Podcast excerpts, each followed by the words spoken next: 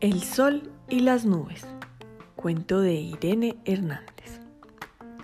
Hace muchos años el sol y las nubes eran muy amigos. El sol paseaba por el cielo y las nubes iban de un lado a otro. Cuando se encontraban, jugaban a dar luz y sombra a los niños que paseaban por debajo. A veces, cuando las nubes habían bebido mucha agua y estaban muy grandes, hacían que lloviera para que los ríos, los árboles y las flores siempre tuvieran agua para vivir. Al sol y a las nubes les encantaba pasear sobre el cielo de una aldea que estaba llena de árboles, flores y ríos. El sol siempre quería brillar ahí porque le encantaba dar luz y calor a todos los niños que salían a jugar cada día y a las nubes les gustaba dar sombra en verano y hacer llover siempre que tenían mucha agua. Pero un día, el sol y las nubes se pelearon porque al sol le gustaba muchísimo estar en la aldea y casi nunca dejaba que las nubes se quedaran allí. Yo quiero esta aldea para mí solo. Es la que más me gusta de todas. Cuando ustedes vienen, yo no puedo brillar, dijo el sol. Las nubes, muy tristes, intentaron explicarle al sol que ellas eran necesarias para que los árboles tuvieran frutos, las flores crecieran y los ríos tuvieran agua. Pero el sol fue muy egoísta y no le importó. Vamos a preguntar a los niños si las prefieren a ustedes o me prefieren a mí. Si son más felices cuando estoy yo. Ustedes no pueden volver. Las nubes y el sol le preguntaron a los niños. Los niños eligieron al sol porque con él podrían salir a jugar todos los días. Pero nosotras somos muy importantes.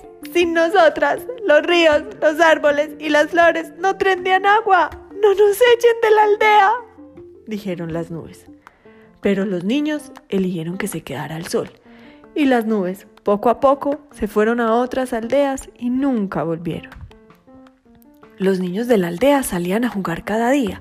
Siempre estaban muy contentos porque el sol estaba allí, brillando y dando cada vez más calor. Todos los días podían salir de sus casas a divertirse y a jugar. Un día, mientras jugaban cerca de un bosque, uno de los niños se dio cuenta de algo. Miren, miren, esos árboles están perdiendo sus hojas. Hace ya mucho tiempo que no dan frutas.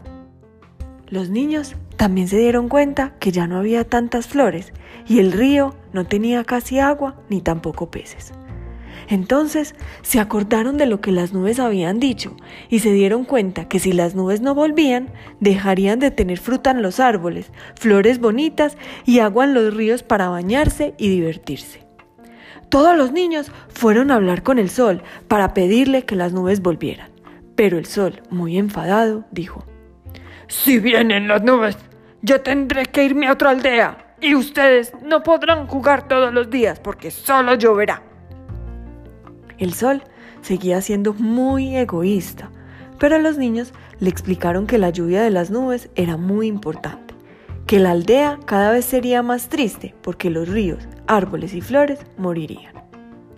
Finalmente, el sol acabó dándose cuenta de que había estado muy equivocado siendo tan egoísta fue a buscar a las nubes para que volvieran a compartir con él los días en aquella aldea y siguieran divirtiéndose juntos cuando se encontraran en el cielo. Y es así como todos aprendieron que tanto el sol como las nubes son necesarias para los niños de la aldea, para la aldea con sus ríos, árboles y flores y para que pudieran ser felices. Y colorín colorado, este cuento se ha terminado.